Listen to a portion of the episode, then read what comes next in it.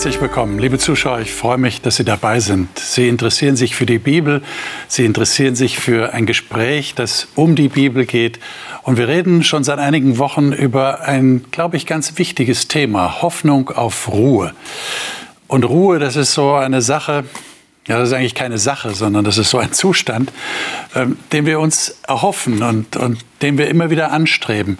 Und die Bibel hat eine Menge dazu zu sagen. Das haben wir in den letzten Wochen schon vorgestellt. Wenn Sie diese Sendung jetzt verpasst haben, erneuter Hinweis auf unsere Mediathek. Sie können dort jederzeit die Sendung anschauen, die wir bisher schon ausgestrahlt haben. Gerade jetzt zu diesem Thema Hoffnung auf Ruhe.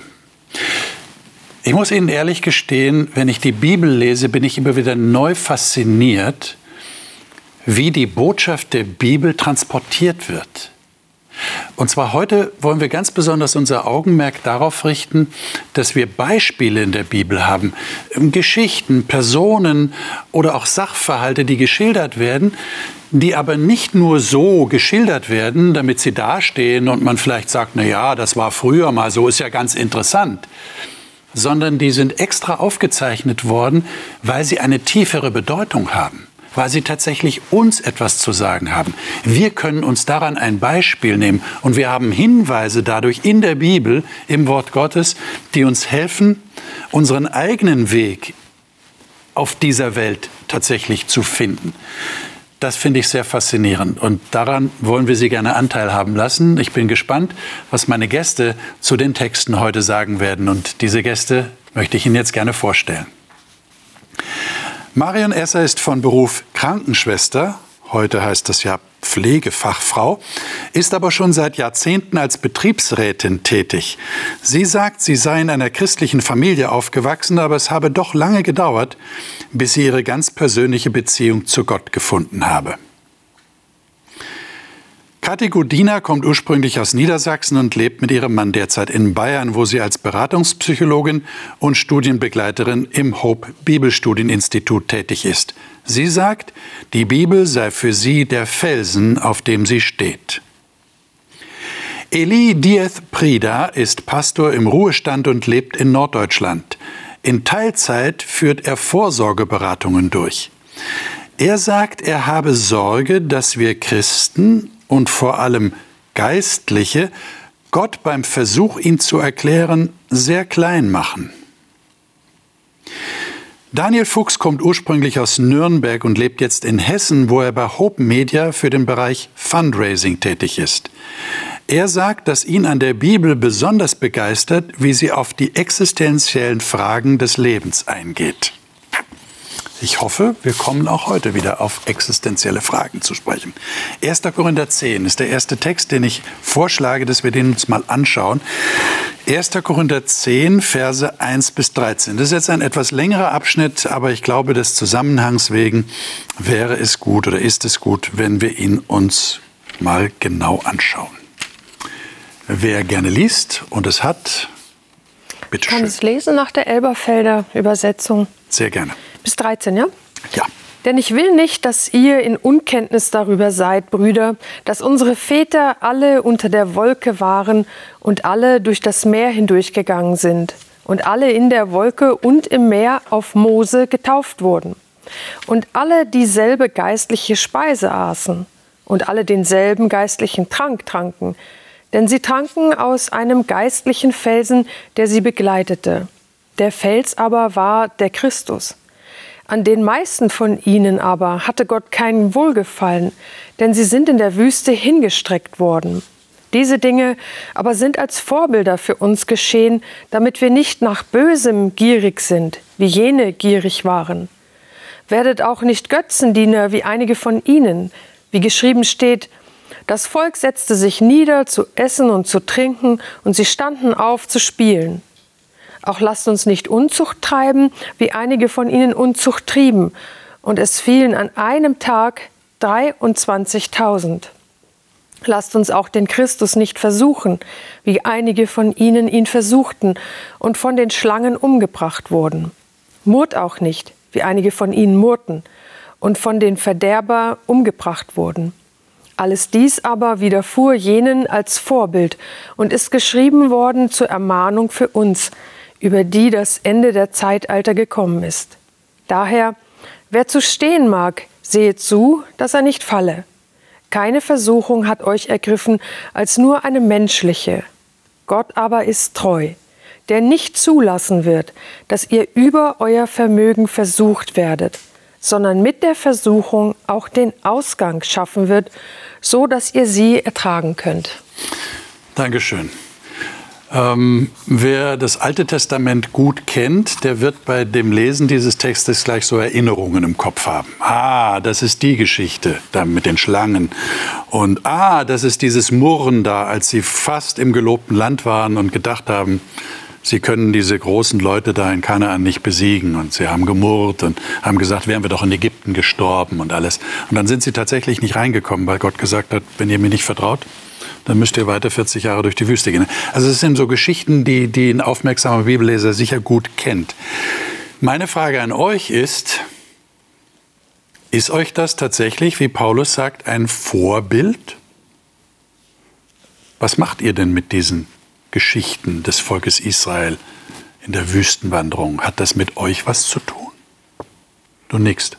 Absolut, finde ich. Also hier in Vers 6, das spricht, finde ich, sehr auch in unsere Zeit, dass diese Dinge für uns als Vorbilder geschrieben sind. Warum? Also was ist wieder der Sinn der ganzen Geschichte?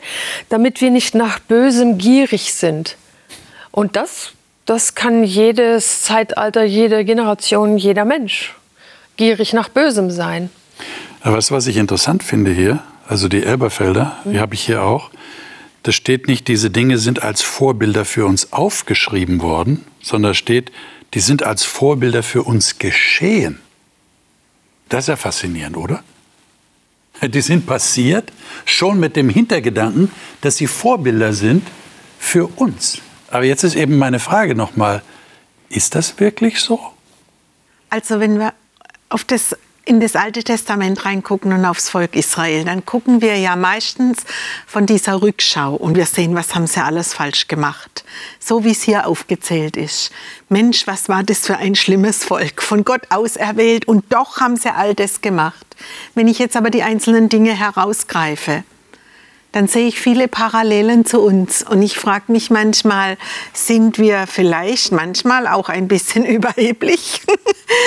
ja, also wenn ich da hingucke, dann denk, und wenn ich dann, wenn ich dann mal ganz ehrlich bin und ich gucke auch in mein Leben hinein, dann stelle ich immer wieder Dinge fest, wo ich denke, Mist. Ja, auch ich bin gefallen, auch ich bin jedes Mal wieder umgekippt. Also ich kann von mir schon Parallelen zum Volk Israel finden.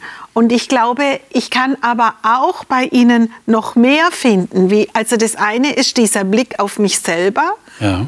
Das andere ist, wenn ich das Volk Israel als Volk Israel sehe, dann denke ich, gucke ich mal in unsere heutige Zeit und denke, wie viele tausend, Tausende von Kirchen haben wir denn?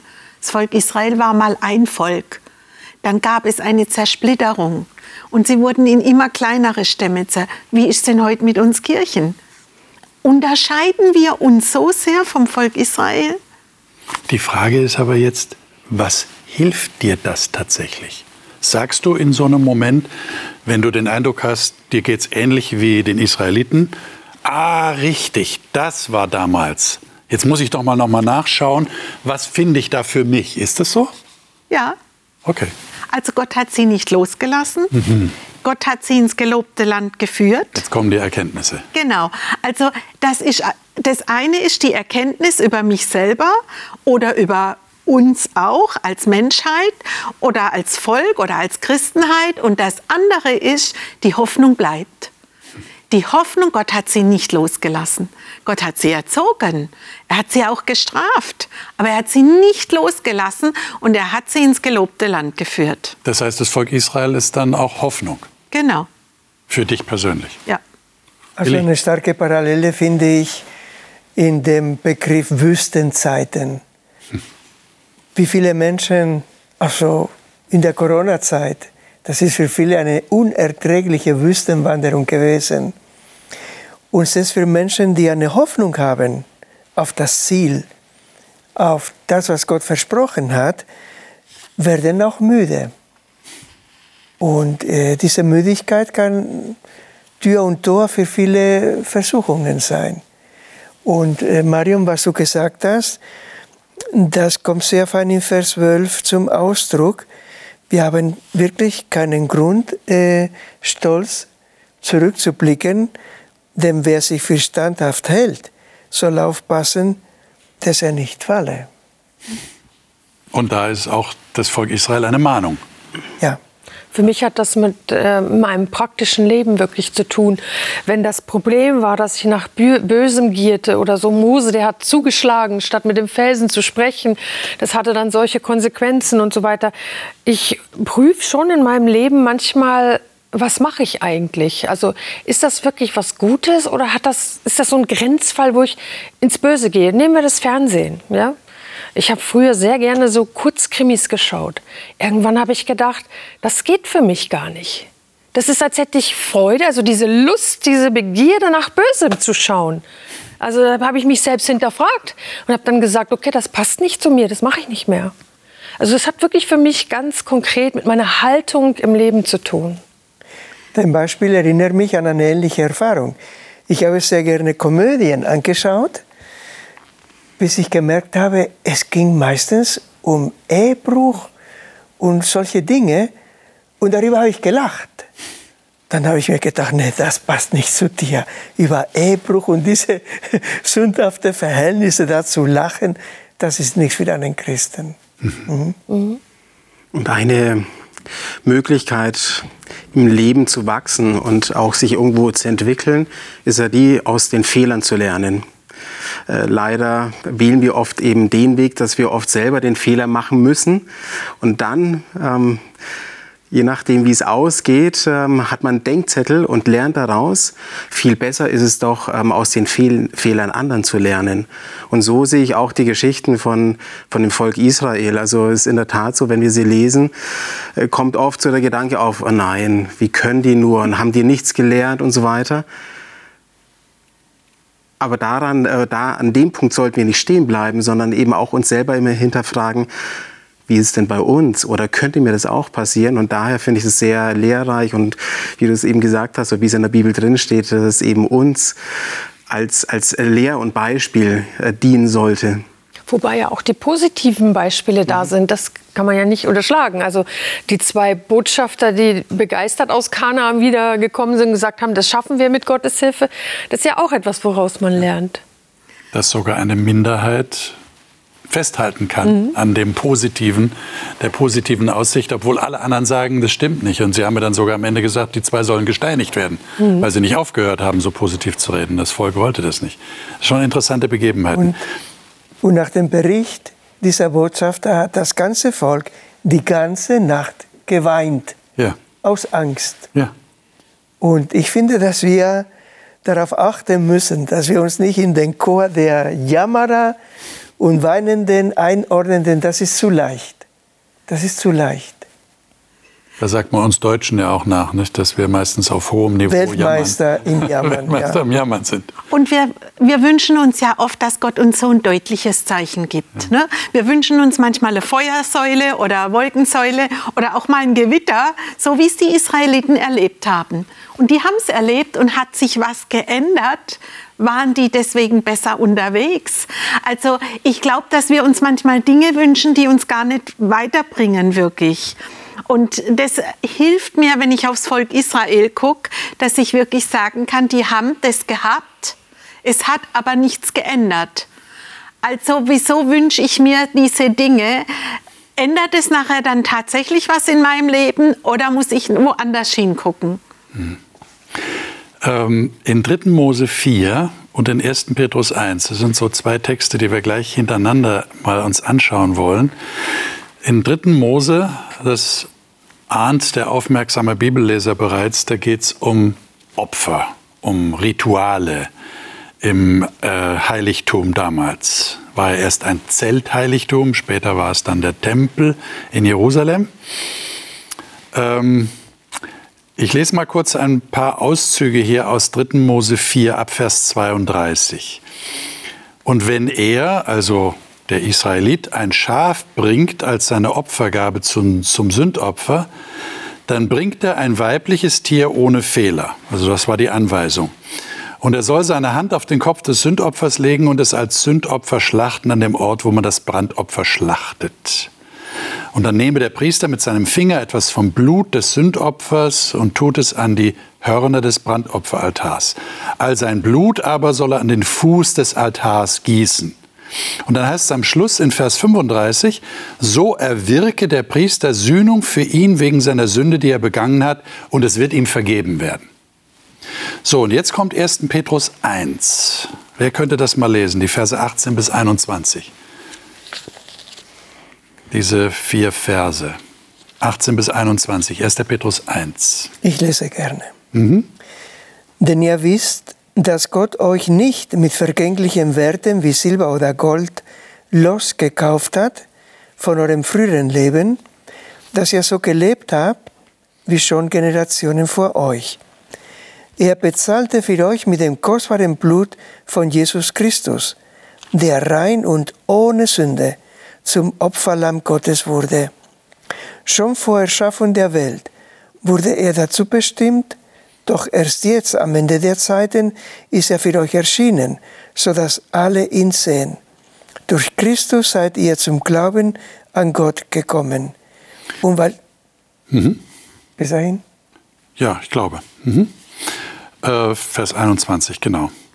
Ähm, das gehörte ja auch zum Volk Israel. Das war ja auch mit auf der Wüstenwanderung. Ja, diese Anweisungen wurden ja da gegeben.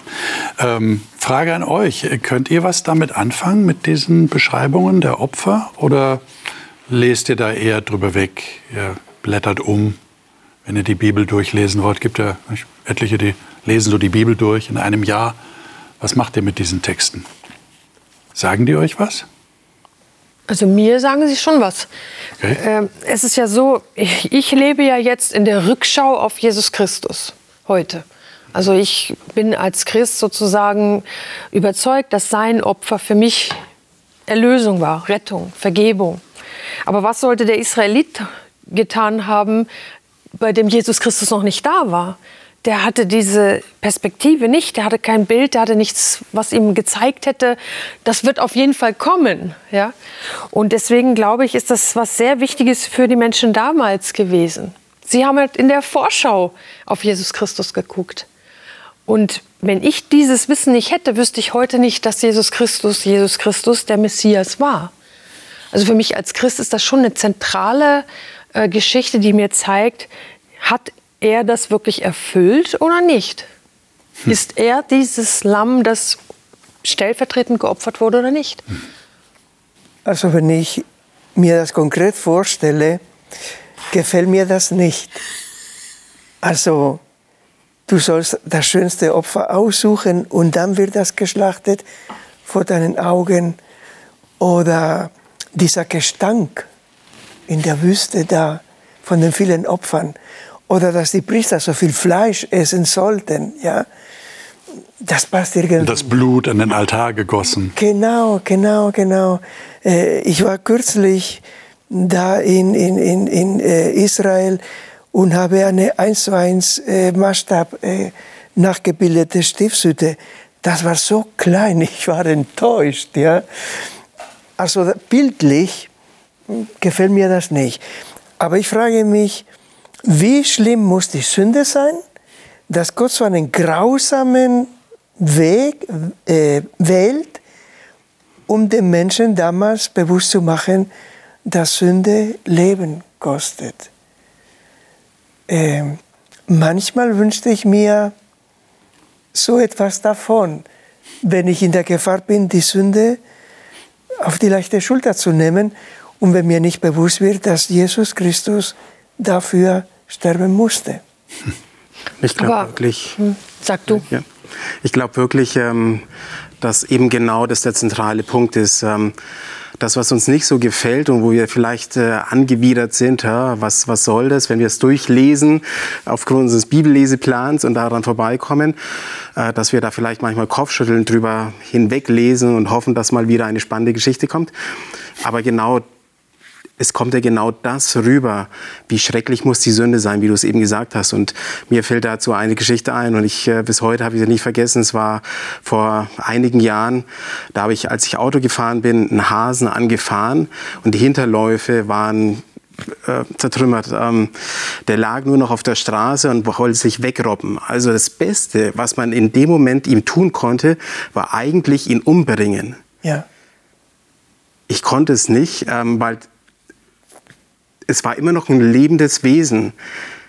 Jetzt, wenn ich mir vorstelle, ich müsste ein Tier umbringen wegen meiner Schuld, dann würde ich wahrscheinlich noch mal dreimal beim nächsten Mal überlegen, wie wichtig mir dieses Vergnügen war oder warum auch immer es zu dieser Sünde geführt hat. Und deswegen ähm, eigentlich, so schrecklich uns das vorkommt, dennoch ein sehr anschauliches Bild, ähm, was uns viel lehren kann. Die Erfüllung dieses Bildes, nur ganz kurz, weil es noch direkt zum Eli ist, die gefällt uns ja auch nicht. Du sagst, bildlich findest du das eine ganz schreckliche Vorstellung. Ich finde Jesus Christus am Kreuz gemartert tagelang, sterbend und von Gott verlassen auch eine ganz, ganz, also die schlimmste Vorstellung. Das gefällt mir auch nicht. Ich habe trotzdem keine Chance, ich kann das nicht ändern, dass der Weg so war. Gott hat das so entschieden, dass er es auf diese Weise macht. Ich kann das nur dankbar annehmen, dass ich es nicht selber machen muss. Ja. Mhm. Also es geht, ich denke manchmal, wenn man über das Alte Testament einen Hollywood-Film drehen würde, also das wäre schon eine blutige Schlacht. Das ist so, wie, wie du das beschreibst. Und wenn ich da manchmal, das ist mir manchmal schon zu viel Blut und Opfer und das war, aber es ist genau wie du sagst. Ich glaube, es geht darum, ging darum, den Menschen die Schrecklichkeit der Sünde klarzumachen. Und wenn ich dann die Brücke schlage zu Jesus und ich weiß, dass Jesus die Macht gehabt hätte, es nicht zu tun.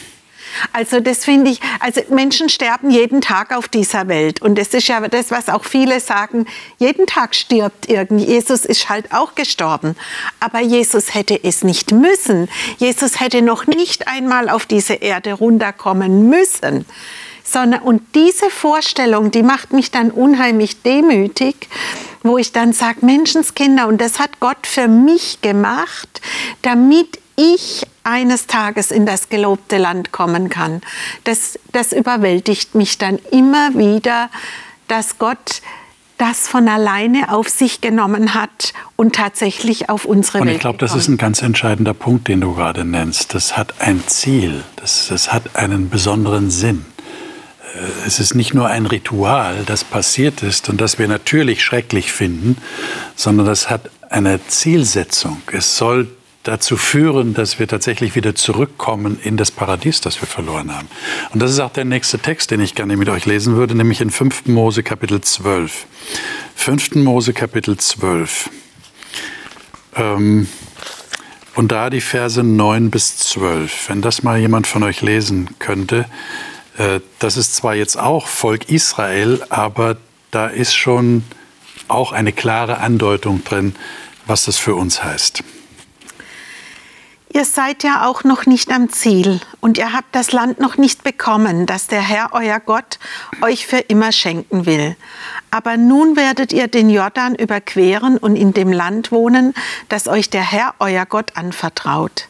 Er wird dafür sorgen, dass die Feinde rings um euch ringsum euch in Ruhe lassen und ihr in Frieden leben könnt.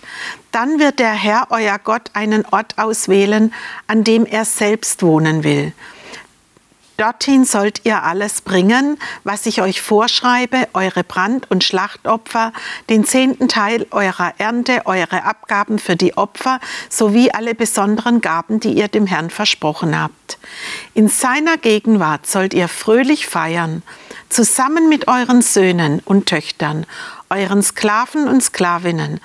Ladet auch die Leviten aus euren Städten dazu ein, denn sie besitzen keine eigenen Ländereien. Ich finde das sehr, sehr interessant. Wir haben einen ähnlichen Text in Josua 21. Ich zähle mal kurz da draus. Da steht ab Vers 43, so gab der Herr Israel das ganze Land, das er ihren Vätern zu geben geschworen hatte. Sie nahmen es Besitz und wohnten darin.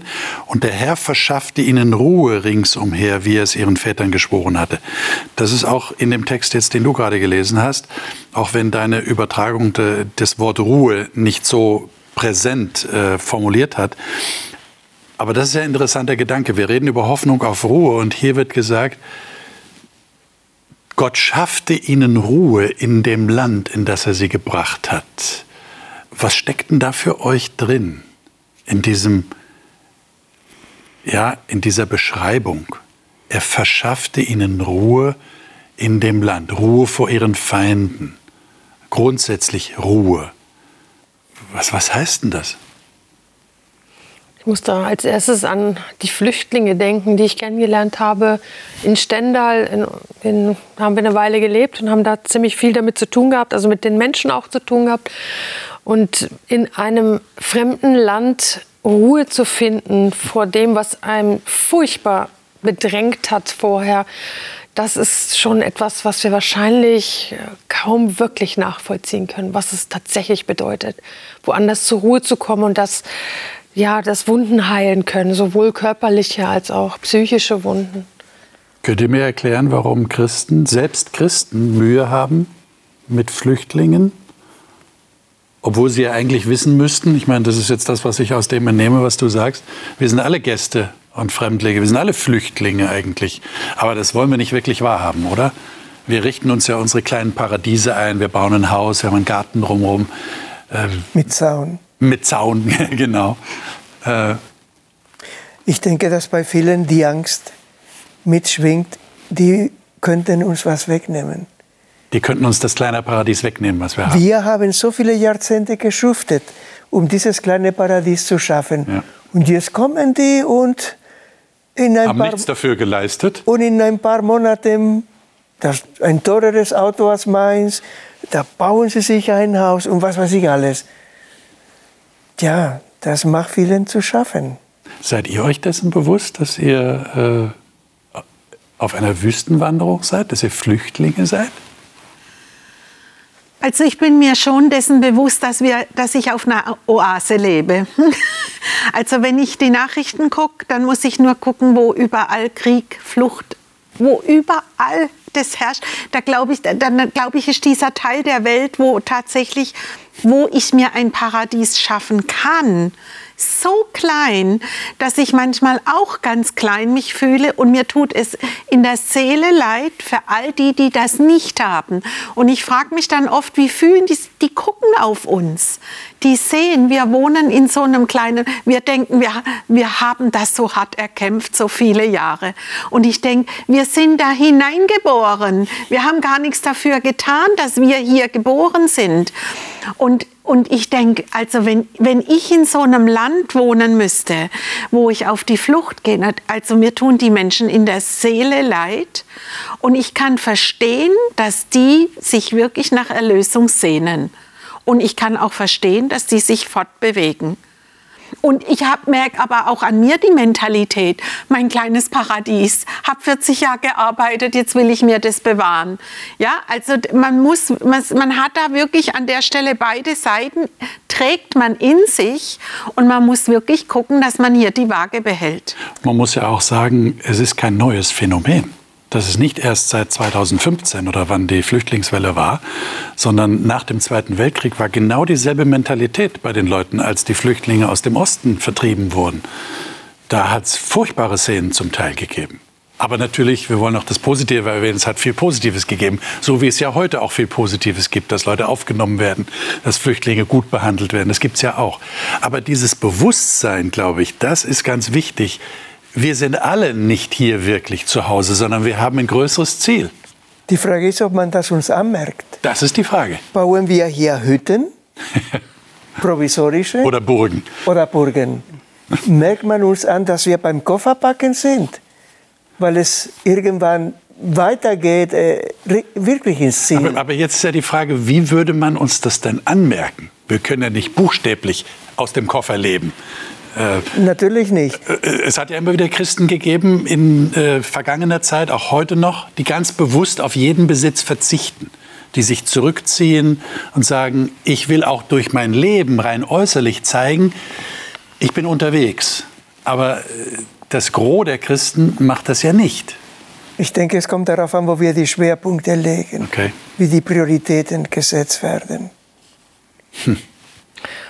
Also ich empfinde das schon so, dass ich auf dieser Erde kein wirkliches Zuhause habe im Sinne einer Heimat, wo ich Wurzeln geschlagen habe und so weiter. Ich bin jetzt seit über 30 Jahren mit meinem Mann, sage ich mal, im Dienst. Er ist halt Pastor unterwegs und wir haben sehr oft den Ort gewechselt, obwohl ich nicht der Typ für sowas bin. Also das ist nicht, was ich mir ausgesucht hätte.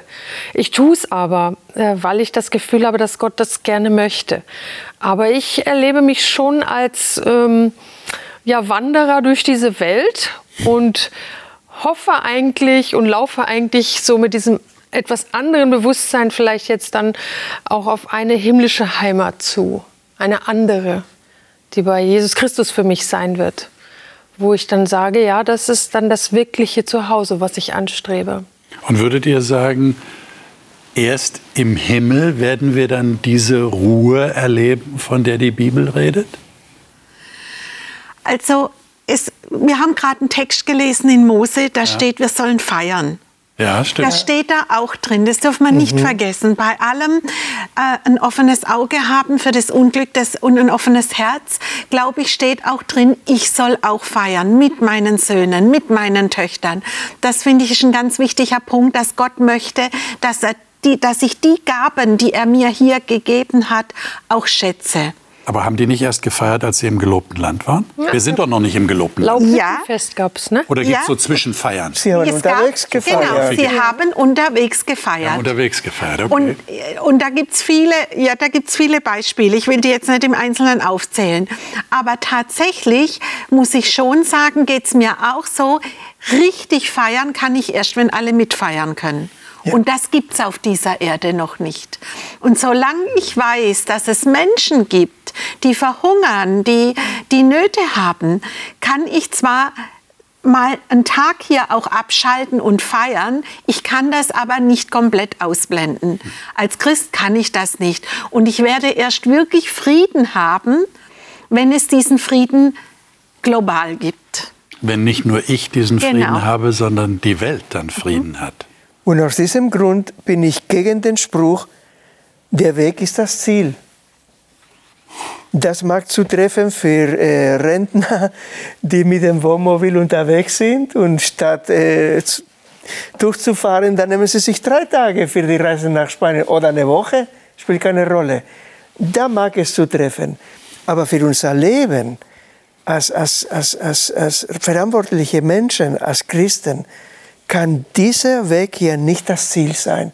Das wäre eine, wäre eine Bankrotterklärung. Das wäre so wie eine Kapitulation. Das Ziel erreiche ich sowieso nicht, also mache ich den Weg zum Ziel. Genau, ich äh, nieder, äh, niederlasse mich hier und wie es anderen geht, ist mir egal. Nein, das Ziel ist erst dann, wie Marion sagt, wo alle angekommen sind.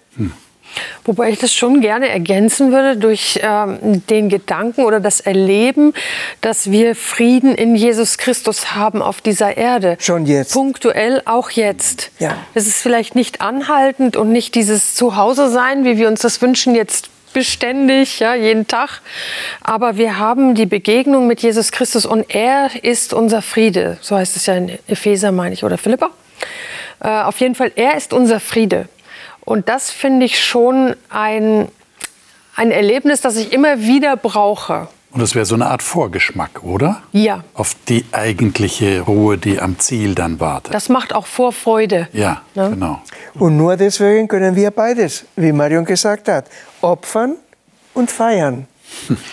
Vorfeiern, das ist die Vorfreude. Und da kommt vielleicht auch dieser Gedanke mit dem Feiern wieder rein, beziehungsweise mit dem Sabbat. Äh, Man kann ja auch Sabbatfeier dazu sagen. Und vielleicht sind das so die, die Punkte, wo wir auch einen Anlass bekommen, eine Gelegenheit, um zu feiern. Weil man sagt ja auch, der Sabbat ist so ein Stückchen Vorgeschmack auf den Himmel. Ähm, wir sind noch nicht da, aber wie gesagt, vielleicht ist auch gerade der Sabbat, wenn man ihn so sieht, eben schon ein Stück, ein bisschen, bisschen Himmel Das heißt, angekommen zu sein. Das wäre dann fast wie so eine Brücke, nicht? Der Sabbat als, als Gedenken an die Schöpfung und an die Befreiung, an die Erlösung und gleichzeitig ein Vorgeschmack auf das, was wir im Himmel erleben werden. Es ist interessant. Ich habe hier einen Text in Hebräer 4. Da kommt tatsächlich die Sabbatruhe vor in diesem Text. Ähm, Und den sollten wir mal lesen. Äh, Hebräer 4, das sind elf Verse. Das ist ein bisschen zu lang, weil wir nicht mehr so viel Zeit haben jetzt.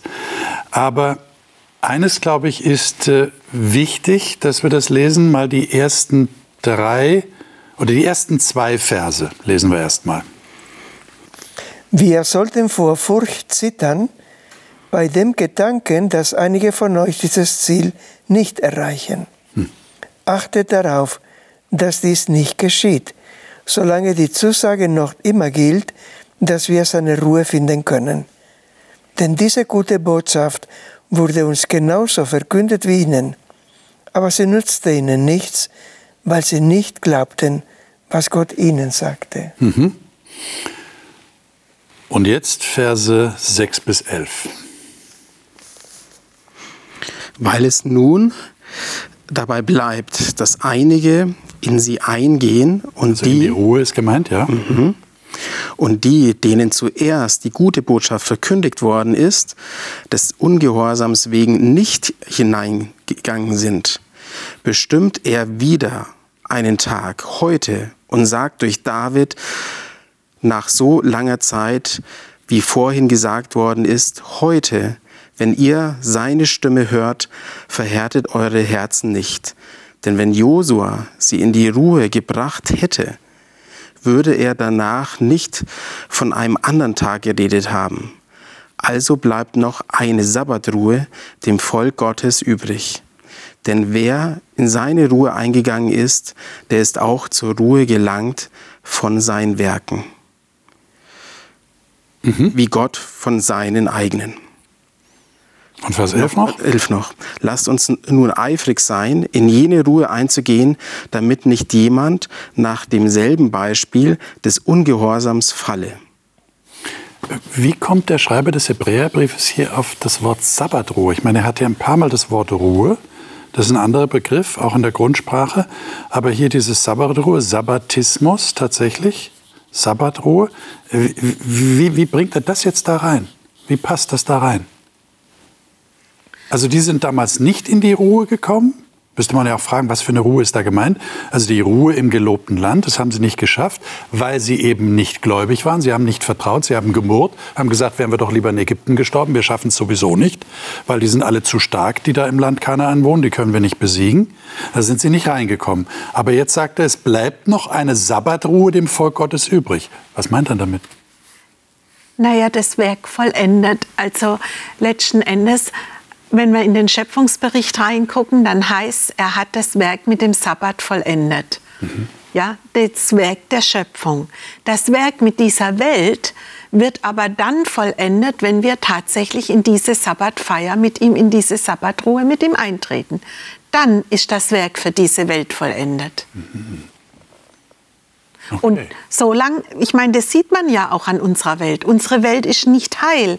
Unsere Welt ist zerbrochen. Unsere Welt geht kaputt. Ja, unsere Welt, äh, so viele zerbrochene Menschen und ich meine, man kann auch in die Umwelt gucken, egal wo man hinguckt. Unsere Welt ist nicht heil und für Gott ist erst das Werk vollendet, wenn wir da angekommen sind, wo er uns haben will, nämlich bei sich in der Gemeinschaft. Also du siehst das irgendwie parallel, die Vollendung der Schöpfung und dann die Vollendung der Neuschöpfung in dem Sinne. Wäre dann die Sabbatruhe. Okay. Aber dennoch geht es hier auch konkret um den Sabbat, verstehe ich. Weil es heißt ja, lasst uns nun eifrig sein, in jene Ruhe einzugehen. Das können wir, in diese Sabbatruhe können wir jede Woche eingehen, damit nicht jemand nach demselben Beispiel des Ungehorsams falle. Also es ist etwas, was auch jetzt noch geschehen kann. Und diese Sabbatruhe zu haben, kann uns schützen davor. Wir bleiben in der Beziehung zu ihm. Wir schauen, wo wir eigentlich in Wahrheit hinwollen und so weiter. Und das kann uns auch schützen davor, in Ungehorsam zu fallen. Was heißt denn das hier, der ist auch zur Ruhe gelangt von seinen Werken. Vers 10 lese ich hier. Mhm. Wer in seine Ruhe eingegangen ist, der ist auch zur Ruhe gelangt von seinen Werken. Was heißt denn das? Zum Beispiel von, dem, von der Bemühung, äh, vor Gott bestehen zu können. Okay. Vor den Werken, ja, Leistung, eigene Leistungen, fromme Leistungen, Leistungen aus gutem Beweggrund, aber äh, in der Vergessenheit, dass Jesus am Kreuz gesagt hat, es ist vollbracht, die Erlösung ist vollbracht. Und es gibt so viele Menschen, fromme Menschen, die immer noch am Bemühen und sich abrackern, da etwas zu leisten, um Gott zu gefallen. Wobei ich denke, den Kampf gibt es trotzdem. Paulus sagt auch, er hat den guten Kampf gekämpft. Und ich glaube, auch als Christen kämpfen wir einen Kampf gegen die Sünde, die in dieser Welt, die auch uns immer wieder, da geht es nicht darum, um mit Leistung Gott zu gefallen. Aber ich glaube, dass wir auch kämpfen. Also auf der einen Seite sind wir erlöst durch Jesus Christus und da kann uns nichts aus seiner Hand reißen, das sagt er auch. Und auf der anderen Seite ist sein täglicher Kampf, in der Gemeinschaft mit ihm drin zu bleiben. Danke, dass du das sagst, weil ich kämpfe nicht gegen die Sünden. Ja. Das habe ich lange getan, zwecklos, äh, äh, deprimierend. Mein Kampf ist, an diesem Jesus mhm. festzuhalten und das vertrauensvoll anzunehmen, was er Könnt ihr das in zwei Sätzen noch kurz erklären? Weil das wirkt jetzt wie ein Gegensatz. Ja, das finde ich auch. Hm. und Ruhe. Äh, ich soll in die Ruhe eingehen, aber ich kämpfe immer noch. Wenn ich kämpfe, habe ich so die Vorstellung, bin ich ja nicht im Frieden. Äh, könnt ihr das ganz kurz erklären mit einem Satz?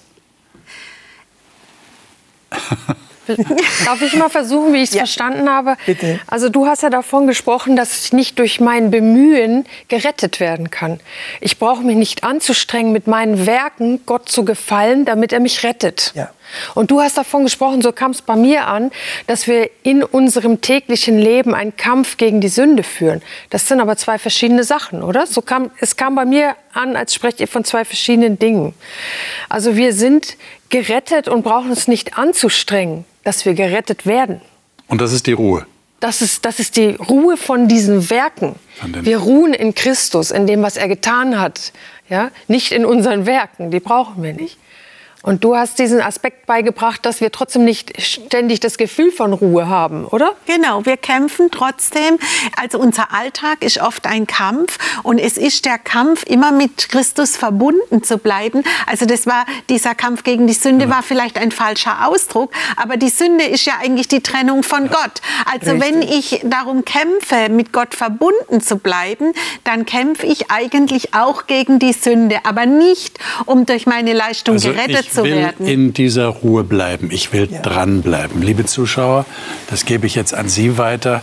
Sie können weiter darüber diskutieren, darüber nachdenken, was diese Ruhe, dieser innere Friede tatsächlich bedeutet, was er bewirkt. Wir haben heute über das größere Ziel geredet. Ich hoffe, das ist durchgekommen. Das ist ein Ziel, das Gott uns selber vor Augen hält, dass er dass er will, dass wir einmal in dieses Land kommen, das nicht mehr zerbrochen, nicht mehr kaputt ist, sondern wo wir tatsächlich diesen Shalom, dieses Wohlbefinden, diese Ruhe, diesen inneren Frieden erleben können. Das, das wünschen wir Ihnen schon jetzt, dass Sie, dass Sie einen Vorgeschmack davon haben können. Das nächste Mal werden wir über einen Mann reden, der tatsächlich in der Bibel erwähnt wird und der vor Gott geflohen ist. Das kann man sich eigentlich gar nicht vorstellen. Wie kann jemand, der Gott kennt, meinen, er kann vor Gott fliehen? Aber der hat es tatsächlich versucht. Und das Besondere an dieser Geschichte ist, was Gott dann gemacht hat und wie er mit diesem Mann umgegangen ist. Bin schon sehr gespannt, was wir da besprechen werden. Ich hoffe, Sie auch. Ich hoffe, Sie sind dann wieder dabei als unsere Gäste auf der anderen Seite der Kamera.